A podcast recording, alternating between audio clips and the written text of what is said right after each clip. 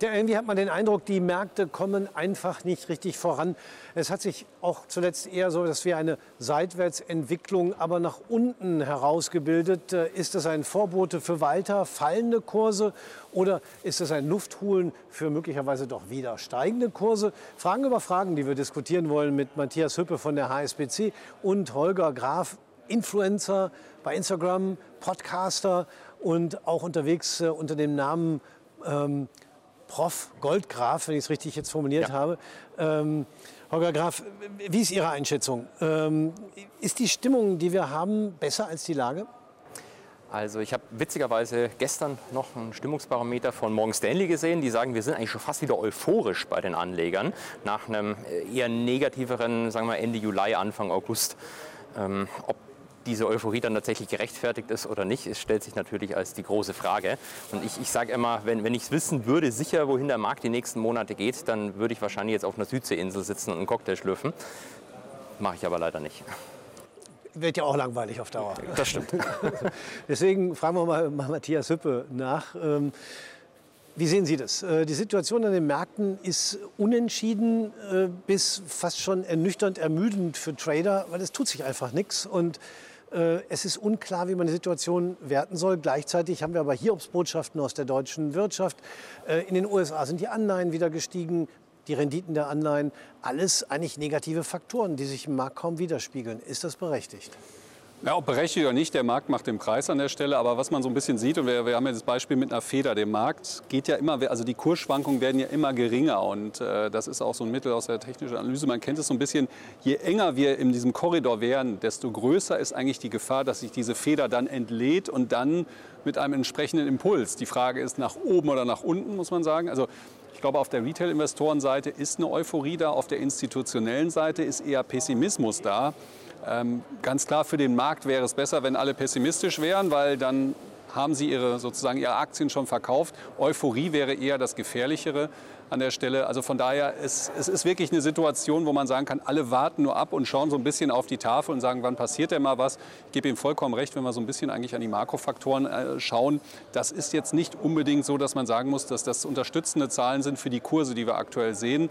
Ähm, auf der anderen Seite wie gesagt, vielleicht haben auch die ein, hat der ein oder andere immer noch sein Portfolio liegt hinten auch auf institutioneller Seite und hofft auf eine Jahresendrallye und investiert dann noch mal, was wieder dem Ganzen helfen könnte. Also es ist eine Pattsituation, aber ich glaube, wenn es zu einer Bewegung kommt, wird die durchaus heftiger sein als das, was wir in der jüngsten Vergangenheit gesehen haben.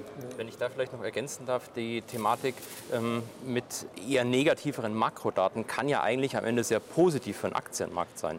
Was den Aktienmarkt ja eigentlich interessiert, sind, wann kommen endlich die Zinssenkungen. Also wann hören die Erhöhungen auf und wann geht es mit den Senkungen los? Wir erwarten ja für nächstes Jahr, jetzt muss man ein bisschen gucken, was so zwischen vier und fünf Zinssenkungen in den USA. Und schlechte Wirtschaftszahlen würden diese Hoffnung natürlich mehr befeuern.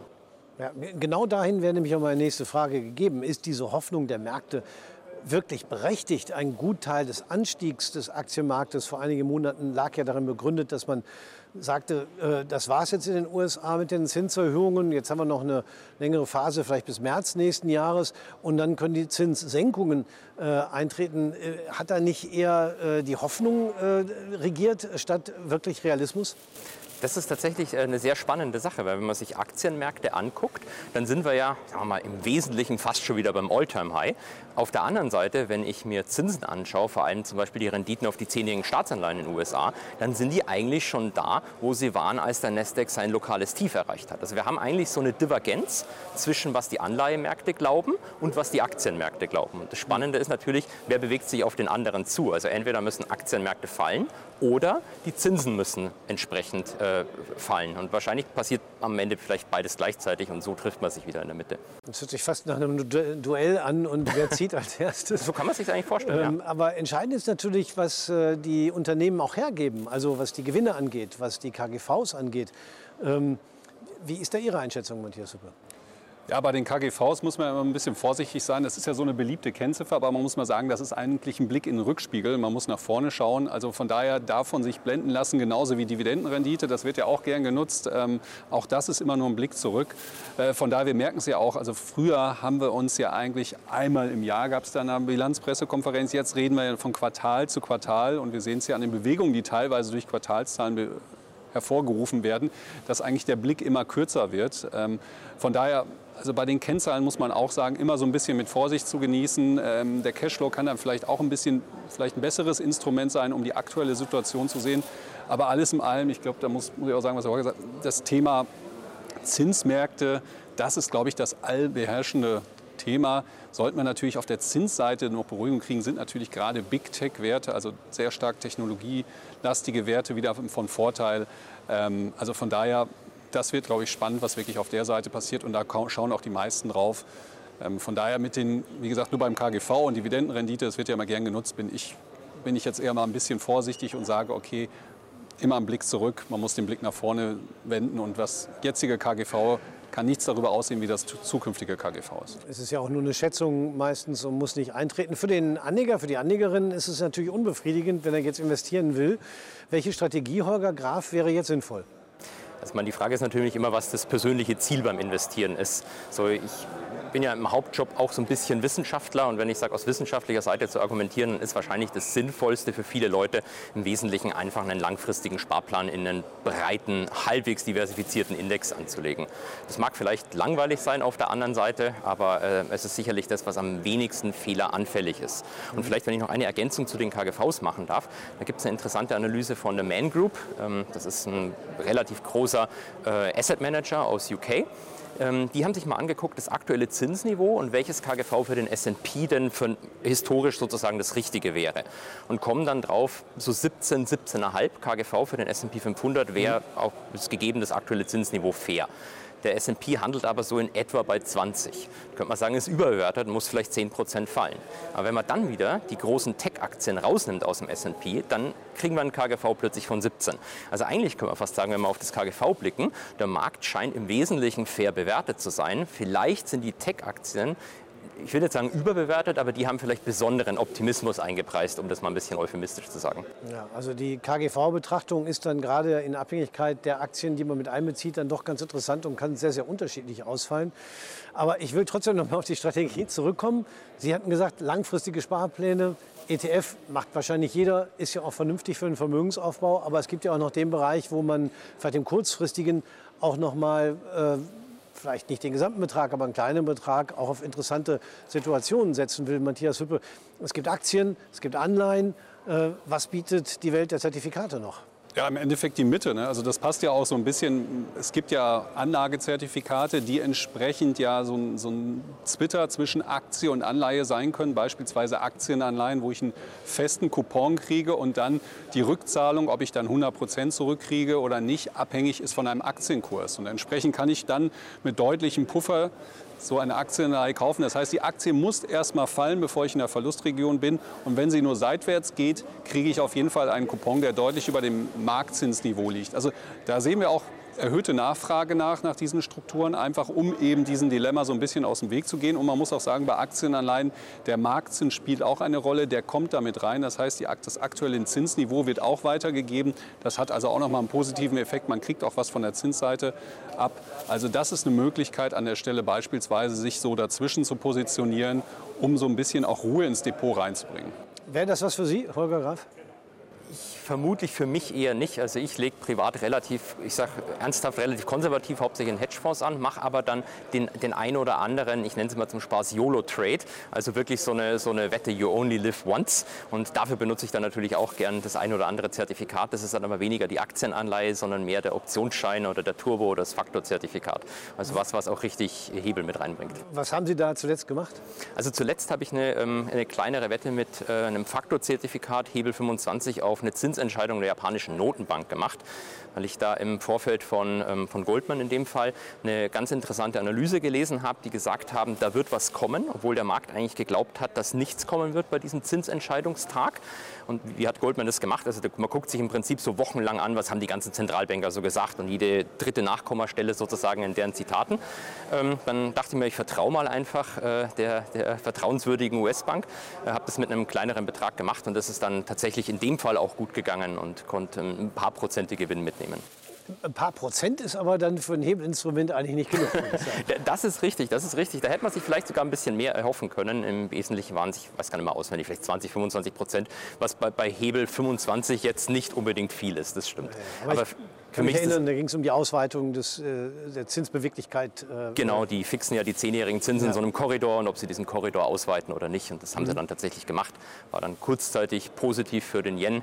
Ähm, im Nachhinein, wenn ich es länger gehalten hätte, hätte ich vermutlich alles verloren, weil er hat sich dann relativ schnell in die andere Richtung bewegt. Ja, das muss man immer dazu sagen, bei Hebelinstrumenten liegen natürlich Gewinn und Totalverlust immer nah beieinander, Matthias Hüppe.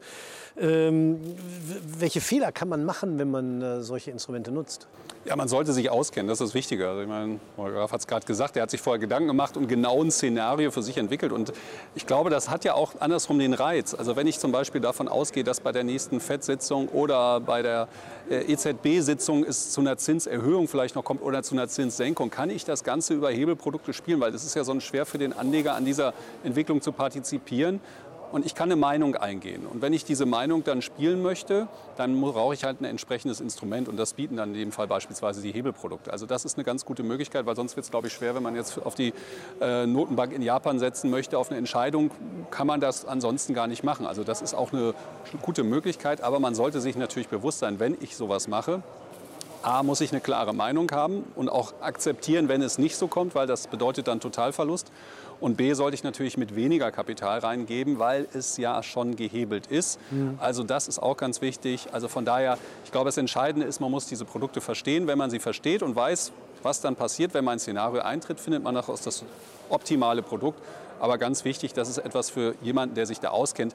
Ähm, man sollte es nicht machen, so ein bisschen wie Münzwurf. Ich setze jetzt einfach mal auf Rot oder Schwarz, dann sind wir im Bereich der Wetten. Hier geht es ja darum, dass man eine klare Erwartung hat, beispielsweise auf eine Analyse, die man gelesen hat oder ähnliches, und sagt dann, wie kann ich das Ganze denn selber spielen? Und da bieten gerade auf den Zinsmärkten meines Erachtens die Hebelprodukte eigentlich die einzige Möglichkeit, daran auch zu partizipieren, eben über Hebelprodukte auf die entsprechenden Zinsfutures. Ich glaube, Holger Graf hat in dem Fall, äh, den er gerade beschrieben hat, einfach äh, davon profitiert, dass er gemerkt hat, dass der Markt eine Meinung hat, die grundsätzlich dem, was möglicherweise passiert, nicht entspricht und genau diese Divergenz ausnutzen können. Haben Sie das auch schon mal bei Aktien gemacht, auch mit Erfolg, auch per Hebelinstrument? Ich muss vielleicht das erste zusagen, ich habe es auch ganz schon oft mit Nicht-Erfolg gemacht und entsprechend viel Geld verloren. Also das hört sich dann immer, wenn man die Erfolge berichtet, so leicht an im Sinne von, es kann ja jeder. Mhm. so, so, einfach ist es dann nicht und oftmals geht es auch schief. Aber ein Beispiel für eine Aktie war, das war tatsächlich ähm, äh, letztes Jahr im vierten Quartal mit ähm, Moderna. Die kennt man ja vielleicht als, als Impfhersteller, aber eigentlich ist diese Technologie ja als so eine Art Krebsmedikament mal gedacht gewesen und eigentlich immer noch angedacht. Und da gab es was Interessantes zu beobachten, nämlich, ich weiß nicht mehr genau das Datum, ich denke, es war so Ende September, Anfang Oktober, hat der Pharmakonzern Merck eine Beteiligungsoption an diesem Medikament bei Moderna gezogen. Ähm, das Medikament war eigentlich noch in der Phase 2-Studie und es wusste auch keiner, ob das jetzt wirklich funktioniert oder nicht. Aber es hat mich dann gewundert, warum zieht Merck diese Beteiligungsoption und wartet nicht, bis diese Studie Ende des Jahres rauskommt. Und die Vermutung, die da nahe lag, okay, die, die wissen vielleicht schon ein bisschen mehr. Das mhm. habe ich in dem Fall ähm, einen, einen Call-Option-Schein diesmal, also auch mit Volatilitätseinfluss auf Moderna gekauft. Und das ist tatsächlich auch nochmal so ein Beispiel, was äh, sehr gut gegangen ist. Mhm. Das waren dann am Ende, ich habe extra nochmal nachgeguckt, äh, 131 Prozent Gewinn. Mhm. Da haben wir dann auch, wir haben das auf sozialen Medien ein bisschen groß aufgezogen, so als, als Spaß im Sinne von verfolgt das Ganze, geht's rauf, geht's runter. Da haben wir dann auch die Hälfte des Gewinns gespendet. So ist dann zu Weihnachten tatsächlich auch noch was Vernünftiges daraus entstanden. Ja, dann, dann ist es ja wirklich nochmal doppelt gut. Äh, wobei ich da nochmal nachfragen wollte, gerade bei Call-Optionsscheinen ja. äh, ist ja das Problem bei steigenden Kursen, geht die Volatilität zurück und das kostet mich dann einen Teil des Gewinns. Außer es geht über einen längeren Zeitraum. Wie lange haben Sie den Schein gehalten und ähm, Warum war der Effekt nicht so groß des Rückgangs der Volatilität? Das war so ungefähr zwei Monate, wenn ich das richtig im Kopf habe, wie ich mhm. den gehalten habe. Der ist auch länger gelaufen. Ähm, März, März äh, 23 war die, war die Endlaufzeit. Ich würde auch nie den äh, quasi direkt auf das Event legen, wenn ich glaube, im Mitte November oder Mitte Dezember, in dem Fall kommt die Studie raus, dann Ende Dezember die, die Restlaufzeit legen. Weil da gibt es auch noch den schönen Zeitwertverlust, der dann gerade die letzten Tage und Wochen besonders reinkickt. Mhm. Ähm, da, da ist ein bisschen wohler rausgegangen. Andererseits, jeder wusste, diese Studie wird irgendwann kommen kommen und die wird einen entsprechenden Ausschlag nach oben oder nach unten erzeugen, je nachdem, ob sie funktioniert oder nicht. Mhm. Das heißt, bis dahin ist eigentlich nur Vola drin gewesen und dann natürlich, als sie kam, ist auf der Kurs, hat sich positiv für mich entwickelt, die Vola natürlich entgegengesetzt, aber das ist normal bei diesen, bei diesen Instrumenten. Ähm, und dann muss halt quasi noch am Ende genug übrig bleiben und in dem Fall hat es funktioniert. Also mehr gestiegen, als die Vola gefallen ist. Genau, sozusagen. so könnte also man sagen. Muss, das ist, glaube ich, ja. ganz wichtig. Es muss auch eine Bewegung in die Richtung gehen. Also ja. nur darauf zu setzen, dass es ein, zwei Prozent nach oben geht, das reicht nicht, sondern es muss eine stärkere Bewegung sein. Aber dann kommt natürlich dieser Hebelmechanismus dann auch in den Optionsschein. Ja. Aber wo wir gerade dabei sind, jetzt will ich aber auch mal wissen, wo es gar nicht funktioniert hat, wo Sie völlig daneben gelegen haben, wo ein Totalverlust eingetreten ist. Das äh, ist auch ein Biotech-Konzern gewesen, ähm, relativ unbekannter. Da habe ich mit einem Faktorzertifikat Hebel 5 bin ich damals reingegangen. Und bei Faktorzertifikaten hat man das Problem, ähm, wenn der Kurs lange Zeit seitwärts geht, verliere ich eigentlich laufend Geld. Und im Wesentlichen hat man das dann gesehen und ähm, dann ging es sogar noch weiter runter. Da war alles weg und einen relativ verrückten, ähm, es war auch ein Faktorzertifikat Long auf dem VIX Future äh, diesen Sommer, das hat, hat auch überhaupt gar nicht funktioniert. Also es, es, es hält sich so in, in, der Waage und für mich ist es einfach so eine, so, ein, so eine kleine spaßige Ergänzung ja. ähm, neben dem, sage ich mal, eher konservativ ausgerichteten Hauptportfolio. Ja, also das muss man wirklich mal erklären, das ist jetzt wirklich schon hochkomplex, dass Sie quasi auf den Future des amerikanischen Volatilitätsindex gesetzt haben und darauf gesetzt haben, dass die Nervosität am amerikanischen Aktienmarkt zulegt und das hat halt eben nicht funktioniert. Genau. Oder hat die äh, Nervosität zugelegt, aber äh, nicht genug? Als ich verkauft habe, hat sie dann tatsächlich ein bisschen zugelegt, aber das war das Faktorzertifikatproblem. Ähm, will heißen, ich wäre dann immer noch im Minus gewesen, also was. Ja, bei Faktorzertifikaten braucht man einen eindeutigen Trend und genau, den gab es halt genau nicht. So ist und, es, ja. Äh, aber es, es, zeigt ja, was man alles machen kann. Also ja. ich meine, natürlich, das sind jetzt nicht die klassischen Erwartungen, die jetzt ein Anleger hat, aber es zeigt, was eigentlich möglich ist. Man kann sogar darauf setzen, dass, sage ich mal, mehr Unruhe in die Märkte reinkommt und daran partizipieren. Macht es ja auch spannend. Klappt nicht immer, aber man muss ja auch sagen, es ist ja auch irgendwo ein Hedge, weil wenn es natürlich unruhig wird in Amerika, sehen wir meist fallende Kurse. Wäre das Ganze vielleicht aufgegangen, wären die Aktienpositionen dann nur gefallen, hat man auch ein bisschen Hedge, also Absicherung drin gehabt. Zeigt zumindest, welche Spielwiese es insgesamt da gibt. Ja, wie, ist das bei Ihnen als äh, Emittent von Zertifikaten? Kriegen Sie häufiger Rückmeldungen von äh, Leuten, die vielleicht auch sogar ihre Zertifikate gekauft haben, die ihnen dann auch die Geschichten erzählen, wie es gelaufen ist? Wenn man sich so auf Messen oder so trifft, ja, dann kommt das schon. Ähm, das meiste ist wirklich so, und da legen wir auch Wert darauf, dass die Leute die Produkte verstehen. Ähm, wir haben eigentlich selten, dass jemand sich darüber beschwert, dass er eigentlich was verloren hat. Wir hören meist, ich meine, vielleicht will man auch mehr von den Gewinnen erzählen, wir hören eigentlich eher die positiven Positionen. Und das Entscheidende ist ja auch, wenn man, sage ich mal, mit Hebel agiert, man kann nicht mehr verlieren, als man einsetzt. Das ist ganz wichtig gegenüber, wenn man an Terminbörsen tätig ist. Ähm, das heißt, man ist ja in seinem Verlust begrenzt. Den kann ich von vornherein einstellen. Und wenn dann natürlich die Bewegung in die richtige Richtung mit Hebel kommt, kann ich natürlich dann wirklich auch ein Multiple erreichen. Aber ähm, man muss sagen, wenn man die Produkte versteht, und das ist, glaube ich, das, was, was man wirklich sieht, dass die Leute, die diese Produkte wählen, sie auch wirklich verstanden haben, dann ist jedem auch klar, wenn wir jetzt im Hebelbereich sind, dass ich da mit vollem Risiko dabei bin entsprechend dann eben weniger Kapital einsetze. Aber es ist natürlich deutlich besser, als wenn ich beispielsweise mit geliehenem Geld oder ähnlichem so eine Position aufmachen würde, wo ich natürlich ein deutlich höheres Risiko habe. Also von daher, wir hören, toi, toi, toi, vielleicht will man auch nur von den guten Geschichten erzählen, eher dann die positiven Geschichten, ähm, gerade so als die Zinsen hochgingen, wo viele dann gesagt haben, ich habe den Bund Future Long gekauft und das ist so gut gelaufen. Das waren so die Geschichten, die wir in letzter Zeit sehr, sehr häufig gehört haben, wo man mhm. einfach dann sagt, okay, da sieht man mal, wie so ein Instrument funktioniert und dass Leute nachdenken, wie kann ich an Zinserhöhungszyklus eigentlich partizipieren, weil ansonsten wäre es schwer möglich, man kann schwer Anleihen shorten. Also das ist eine gute Möglichkeit, dann wirklich, dass auch Anleger das Ganze an dieser Zinsentwicklung sogar profitieren konnten. Ja, und wenn die Märkte so in Anführungsstrichen langweilig sind wie im Moment, weil sich wenig tut, dann entsteht natürlich auch vielleicht das Bedürfnis bei dem einen oder anderen zu sagen, ich suche mir mal Sondersituationen, versuche auch mit äh, interessanten Zertifikaten mehr herauszuholen. Das kann man grundsätzlich immer machen, aber im Moment rückt es vielleicht noch ein bisschen mehr in den Vordergrund, wenn der Markt an sich keine eindeutige Tendenz hat. Ich bedanke mich fürs Gespräch, Matthias Hüppe. Interessanter Blick auf alles das, äh, was man mit Zertifikaten machen kann. Vielen Dank, äh, Holger Graf. Und äh, ja, meine Damen und Herren, Zertifikate bieten viele Möglichkeiten von Absicherung bis hin zu hochgradiger Spekulation.